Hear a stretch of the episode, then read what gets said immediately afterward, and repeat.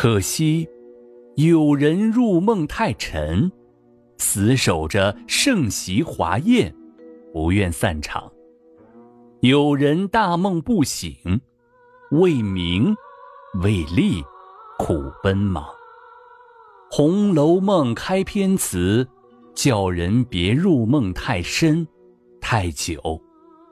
死守着盛席华宴的人，到梦醒之时，就该失落了。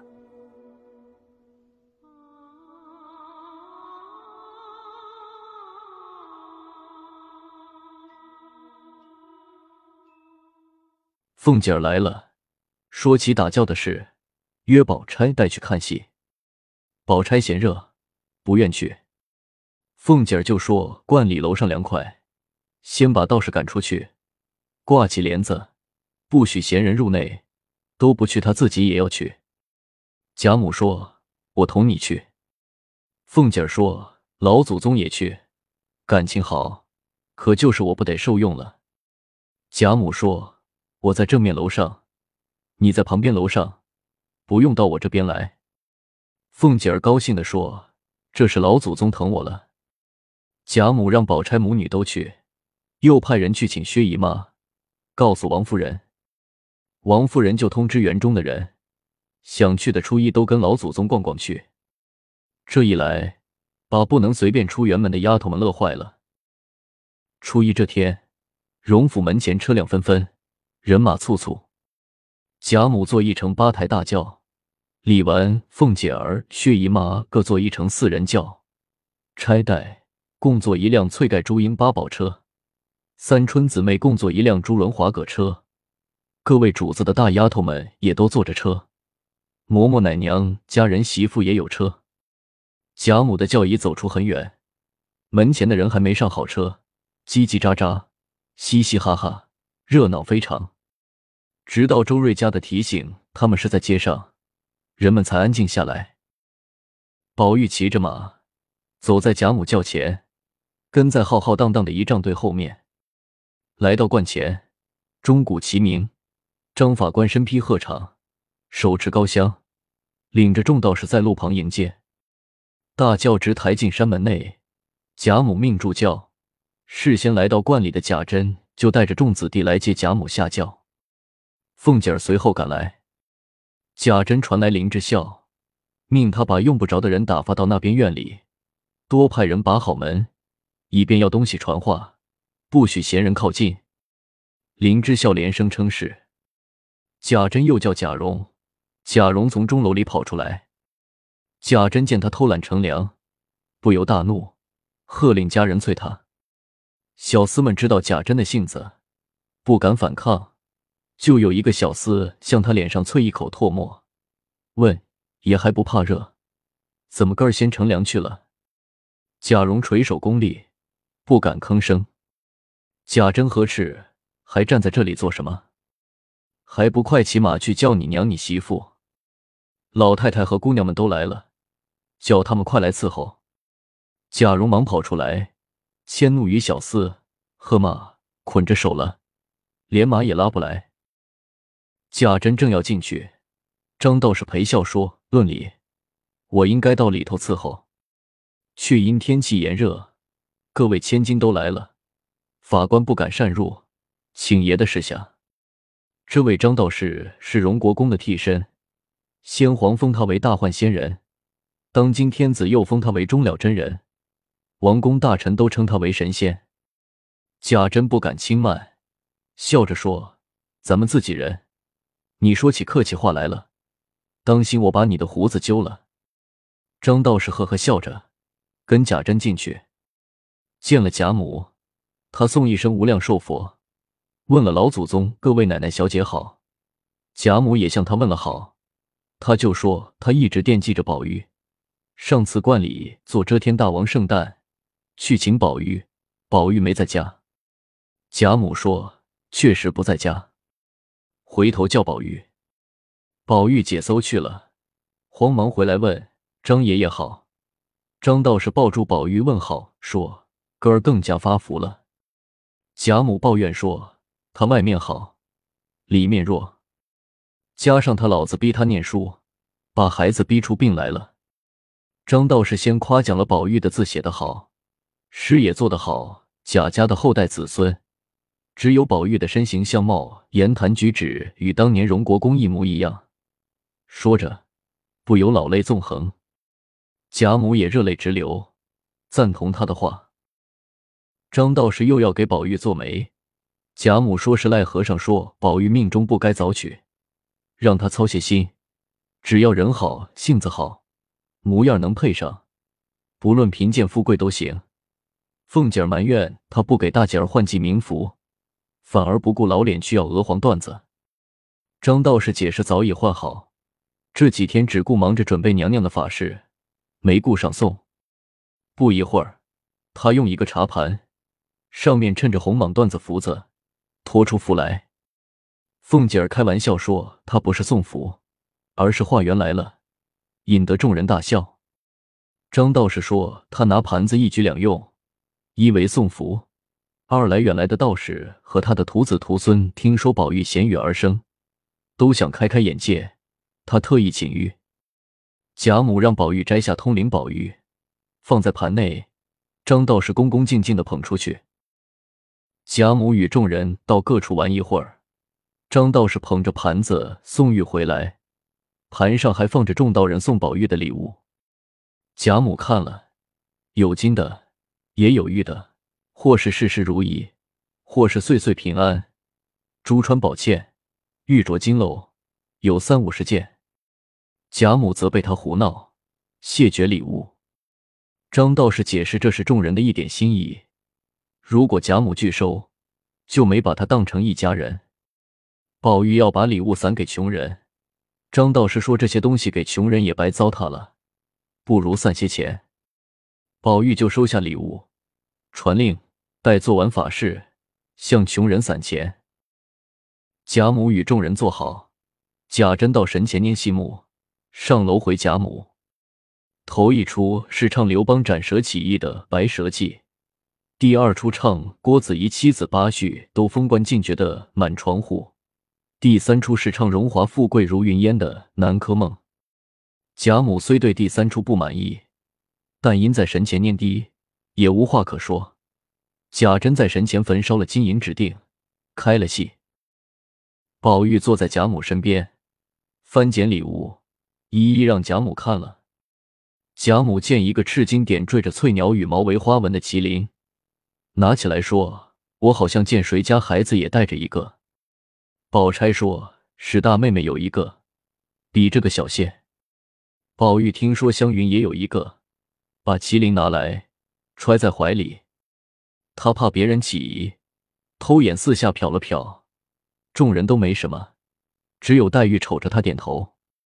他有些不好意思，又掏出来，讪笑着说：“这个东西倒好玩，我给你留着，到家穿上绳你戴。”黛玉一扭头说：“我不稀罕。”宝玉又揣起来。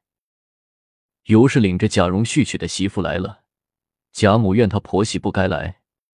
接着有人来回，冯将军府上有人来了，却是冯子英派人送礼来了。随后，接二连三有人送礼，凤姐儿忙着收礼，封银子赏来人。贾母见惊动许多公侯大臣，后悔她不该来。下午回去，第二天就不来了。宝玉愿张道士给他说亲，不想再去。黛玉中了暑，也不能去，凤姐儿自己带人去了。宝玉见黛玉病了，不时去探问。黛玉怕他有个好歹，就劝他看戏去。他正恼张道士给他说亲，认为黛玉故意奚落他，更加烦恼百倍，不由沉下脸来说：“我白认识了你，罢了。”黛玉冷笑着抢白他：“我哪里像人家有金锁麒麟，配得上你？”宝玉动怒，直逼到黛玉脸上，说：“你这么说，是安心见我天诛地灭？”黛玉一时转不过弯来，宝玉说：“我昨天才为这赌了咒，今儿你到底又中我一句，我天诛地灭了，对你有什么好处？”黛玉想起昨天的话来，知道自己说错话了，又急又愧，却又放不下面子。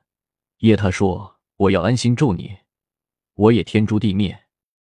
我知道张道是为你说亲，你怕我拦了好姻缘，拿我撒气。”宝玉生来痴情，再加上看了那些传奇剧本，就认为所有的女孩子都不如黛玉，心中萌发出一种朦朦胧胧的感情。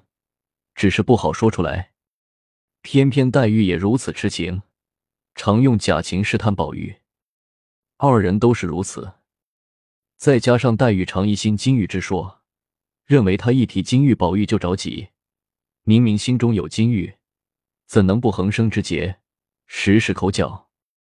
宝玉听他说出好姻缘，更加怒火中烧，噎的话都说不出来，赌气摘下玉来。咬牙切齿的狠命一摔，说什么玩意儿？我砸了你就完事了。那玉坚硬异常，丝毫无损。宝玉就找东西砸。黛玉哭着说：“你何苦摔那哑巴东西？砸他不如砸我。”紫娟、雪雁劝不开，见宝玉砸玉，又来夺玉，也夺不下来，忙让人去叫袭人。袭人慌忙赶来，才夺下玉。袭人见他气得脸色蜡黄，眉眼错位，拉着他的手劝：“你和妹妹拌嘴，犯不着砸他，让他脸上怎么过得去？”黛玉听这话说在心坎上，可见宝玉连袭人都不如，更加伤心，放声大哭，把方才吃的解暑汤呕吐出来。紫娟忙用帕子接，雪雁给她捶背。紫娟劝黛玉：“虽然生气，姑娘也该保重。如果犯了病，宝二爷怎么过得去呢？”宝玉也认为紫娟的话说到心坎上，可见黛玉连紫娟都不如。再看黛玉那痛苦的模样，他又后悔不该和她较真，不由流下泪来。袭人想劝宝玉，又怕冷了黛玉，索性也哭起来。紫娟收拾黛玉吐出的药。见三人默默无言，各哭各滴，也跟着伤心抹泪。四个人对着哭了一会儿，袭人强作笑脸，说：“你不看别的，就看这玉上穿的穗子，也不该同林姑娘拌嘴。”黛玉抓过剪子就绞穗子，待袭人、紫娟去夺，已绞成几段。黛玉说她白费了心，宝玉说他再不带玉，袭人只有自责，不该提玉。正说着，贾母与王夫人慌慌张张的赶来了。袭人疑心是紫娟告诉的，紫娟疑心是袭人告诉的，却不知是婆子们怕二人闹出事来连累他们，跑去告诉的。贾母见二人已不再闹，问问又不为什么大事，反把袭人、紫娟骂了一顿，带上宝玉走了，才算平息。初三是薛蟠的生日，摆酒唱戏。贾府的人都去了，宝玉因得罪了黛玉，心中烦闷，没心情去看戏。黛玉本没大病，不过中了暑，听说宝玉不去，猜知为了什么，深悔不该搅了穗子，也没心情去。贾母本想今天看戏时二人见了面，也就糊好了，谁知都没去，着急的抱怨：“我这个老冤家。”偏偏碰上两个不懂事的小冤家，真是不是冤家不聚头。什么时候我闭了眼，由他们闹上天去，眼不见，心不烦，偏又咽不下这口气。这话传到宝黛二人耳中，二人从未听过“不是冤家不聚头”这句俗话，参禅般细嚼滋味，都潸然泪下。二人虽未见面，但一个在潇湘馆临风洒泪。一个在怡红院对月长叹，正是人居两地，情发一心。袭人劝宝玉，平时男女拌嘴，夫妻生气，他都骂男人不能体贴女孩的心肠。明天就是端午了，别惹老太太再生气，让他去给黛玉赔个不是。那边紫娟也劝黛玉，不该太浮躁，搅了穗子，闹得何府不安。就是宝玉有三分不是。他也有七分不是，何况宝玉一心在他身上，反是他平时多疑了。黛玉正想反驳紫娟，忽听有人叫门。紫娟说：“宝玉来赔不是了。”黛玉不让开门，紫娟却去开了门，迎进宝玉，笑着说：“我只当二爷再不来了呢。”宝玉说：“我就是死了，活儿也要一天来一百趟。妹妹可好？”紫娟说：“身上的痛好了，心里的气还不大好。”宝玉说：“我晓得有什么气。”说着进了屋，见黛玉又在伤心落泪，他上前问好。黛玉只哭不搭理，他就坐在床沿上，劝了一会儿，又把好妹妹叫了几十声。黛玉见宝玉如此亲热，觉得二人远比别人亲近，哭着说：“你别哄我，从今后我也不敢亲近二爷，全当我去了。”宝玉问：“去哪里？”“我回家。”“我跟了去。”“我死了呢。”你死了，我做和尚。黛玉顿时又沉下脸来，怒问：“你们家有几个亲姊妹呢？明天都死了，你几个身子做和尚？”宝玉自知这话过于莽撞，不由涨红了脸，无言以对。黛玉死盯着他，见他如此狼狈，咬着牙狠命在他额上戳了一指头，说：“你这……”叹了口气，又拿起手帕擦泪。宝玉后悔不迭，又被他戳一指头，不由流下泪来，想擦泪，又忘了带手帕，就用衣袖擦。黛玉偷眼瞟见，抓过一块消帕摔到他怀里。宝玉接过擦擦泪，挽住他一只手，说：“我的五脏都碎了，你还只是哭？走吧，我们到老太太跟前去。”黛玉把手摔开，说。谁跟你拉拉扯扯的？都这么大了，还死皮赖脸的。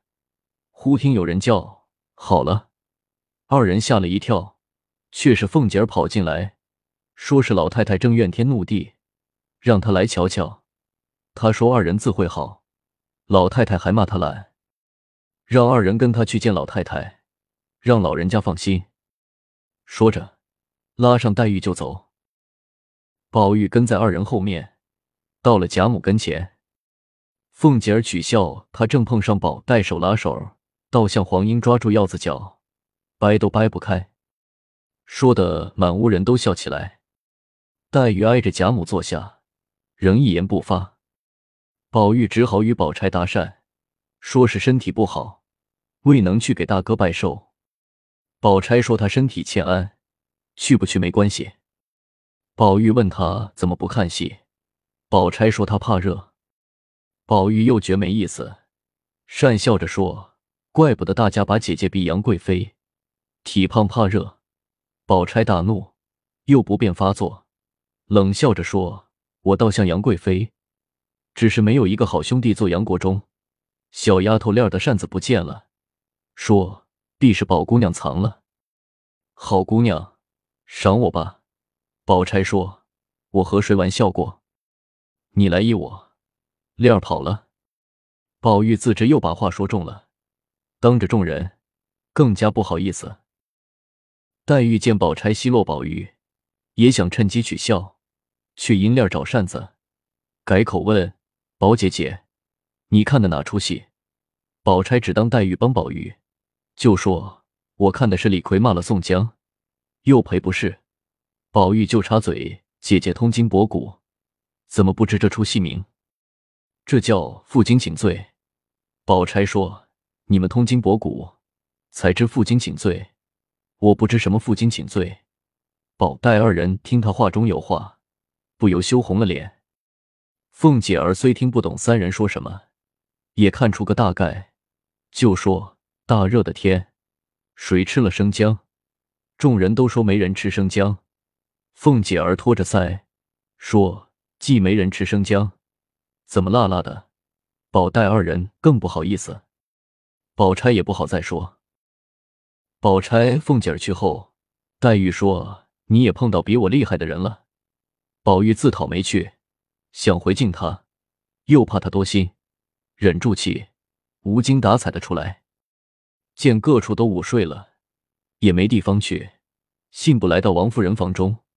外间的几个丫头手里拿着针线，却在打盹儿。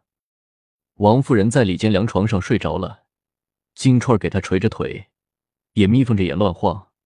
宝玉上前轻轻拉一下金钏儿的耳坠子，金钏儿抬头见是他，摆手让他出去。宝玉掏一丸香雪润金丸塞到他嘴里，说是要向王夫人讨他到怡红院去。金钏儿推他一把，说：“你急什么？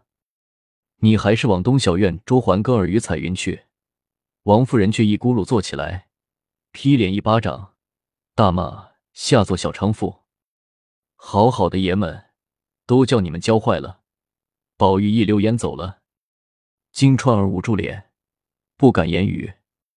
众丫头进来，王夫人说：“玉钏儿，把你妈叫来，带你姐出去。”金钏儿跪下哭求：“我再不敢了，太太要打要骂，只管发落。”我跟太太十来年，撵出去就没脸见人了。王夫人虽是宽厚仁慈的人，却无法容忍这种行为，不顾金钏儿苦求，到底让金钏儿的妈把她领走了。宝玉逃回大观园，来到蔷薇架前，听到有哭声，隔着篱笆洞一看，一个女孩子蹲在花下，用簪子在地上画什么。宝玉只以为碰上个黛玉般的痴丫头。也在挖土葬花呢。再细看，她是在画字，每次都是十八笔。他想上去搭讪，又怕得罪了差代。他见他像似女戏子，又分不清是唱什么，觉得就根据他画的笔画来猜他写什么字，最后猜出是蔷薇的蔷字。宝玉又以为他在作诗填词，在地上画字推敲，可画来画去。总是那个“强”字，里面那个画吃了，外面这个看呆了，谁也没注意。天上忽然飘来一片乌云，哗啦啦落下雨来。宝玉怕淋着那女孩子，忙叫她去避雨。他在花丛中只露半个脸，那女孩子竟没认出男女来，连向姐姐道谢。宝玉冒雨跑回怡红院，见院门紧闭。听见里面一片笑闹声，原来小生宝官与正旦玉官来找袭人玩。天一落雨，几个人堵了阴沟，院内积满水，捉些水禽来，关上门，在廊上看水禽戏水。众人只顾笑闹，没听见叩门声。宝玉叩了半日，不见人开门，心中焦躁，把门拍得山响。袭人才听见。问谁这会子叫门？宝玉说：“是我。”麝月说：“像是宝姑娘。”晴雯说：“宝姑娘这会子不会来。”袭人过去，隔着门缝一看，宝玉淋得落汤鸡一般，又是着忙又是笑，开了门。宝玉一肚子气没地方出，门一开，也没看是谁，一脚踢去，正踢在袭人肋上。口中还大骂不止，袭人哎呦一声，宝玉才认清是他，忙笑着道歉。袭人也知宝玉不会故意踢他，只得忍住气，忍住痛，反让宝玉快换衣裳去。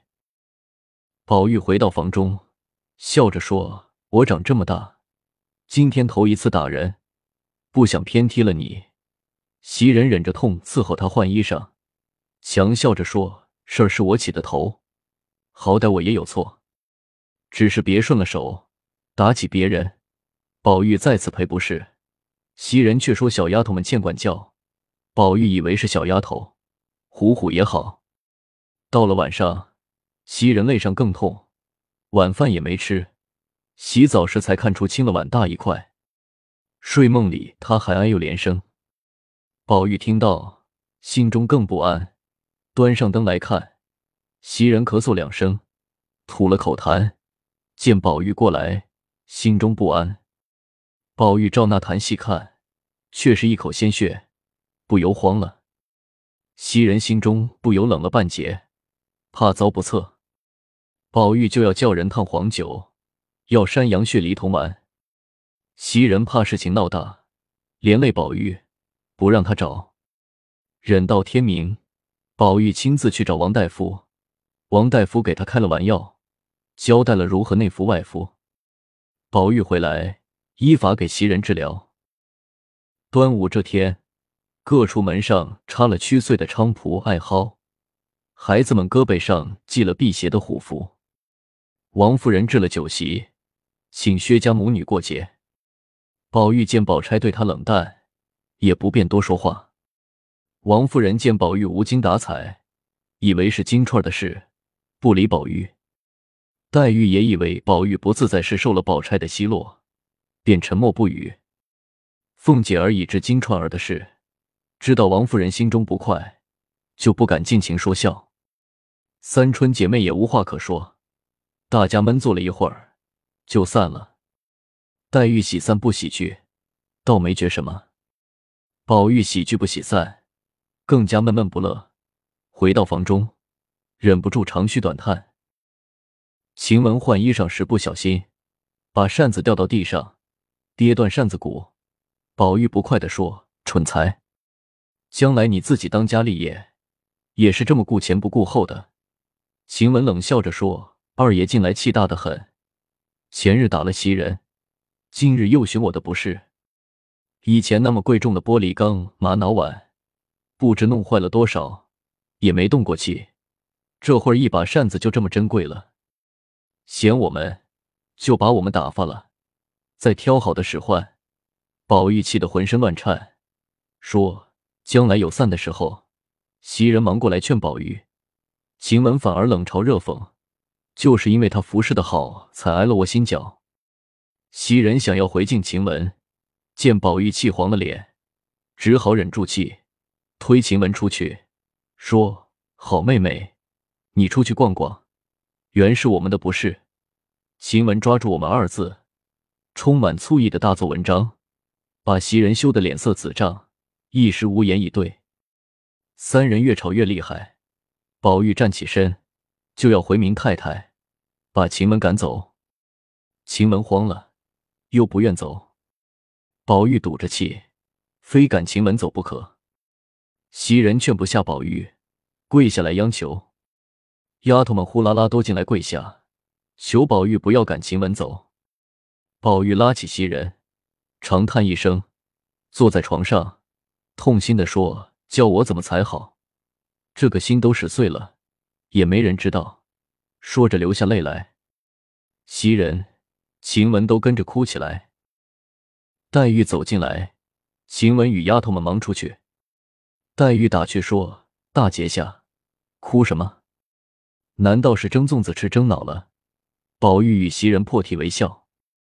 黛玉又逗着袭人叫嫂子，又勾起袭人的伤感，说他只知为主子尽忠，除非死了才罢。宝玉又说他要做和尚，黛玉笑他做了两个和尚了。宝玉一笑了之。薛蟠派人请宝玉喝酒，宝玉不好推辞，到晚上回来已有几分酒意。回到院内，凉床上有个人躺着，他以为是袭人。坐在床沿上，推他一把，问：“痛的好些了？”那人翻身坐起来，却是晴雯，带着气说：“何苦来？”又招我。宝玉拉他在身边坐下，笑着说：“你的性子越来越惯娇了。我不过说了一句，你就说上一大堆。袭人来劝，你又捎带上他。你说，你该不该？”晴雯不好意思的说：“拉拉扯扯干什么？我也不配坐这里。你为什么睡这里？你不来可以，你来了就不配了。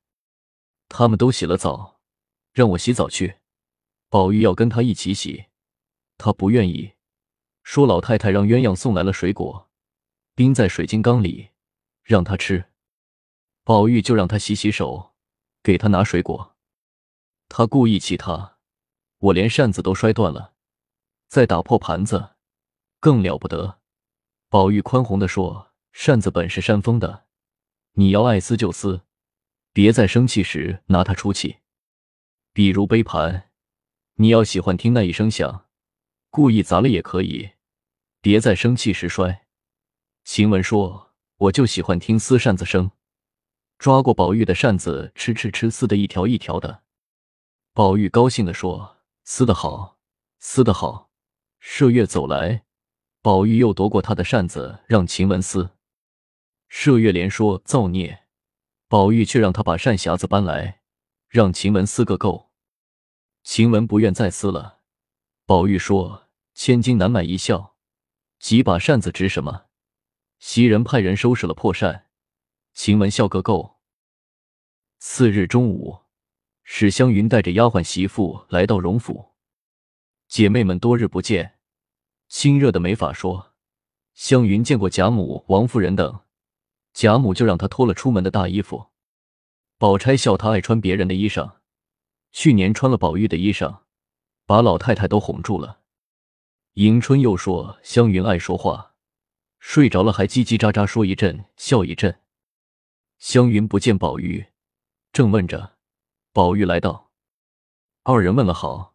湘云拿出一个手帕包儿，说是带来四枚降文石戒指，袭人、鸳鸯、金钏、平儿一人一个。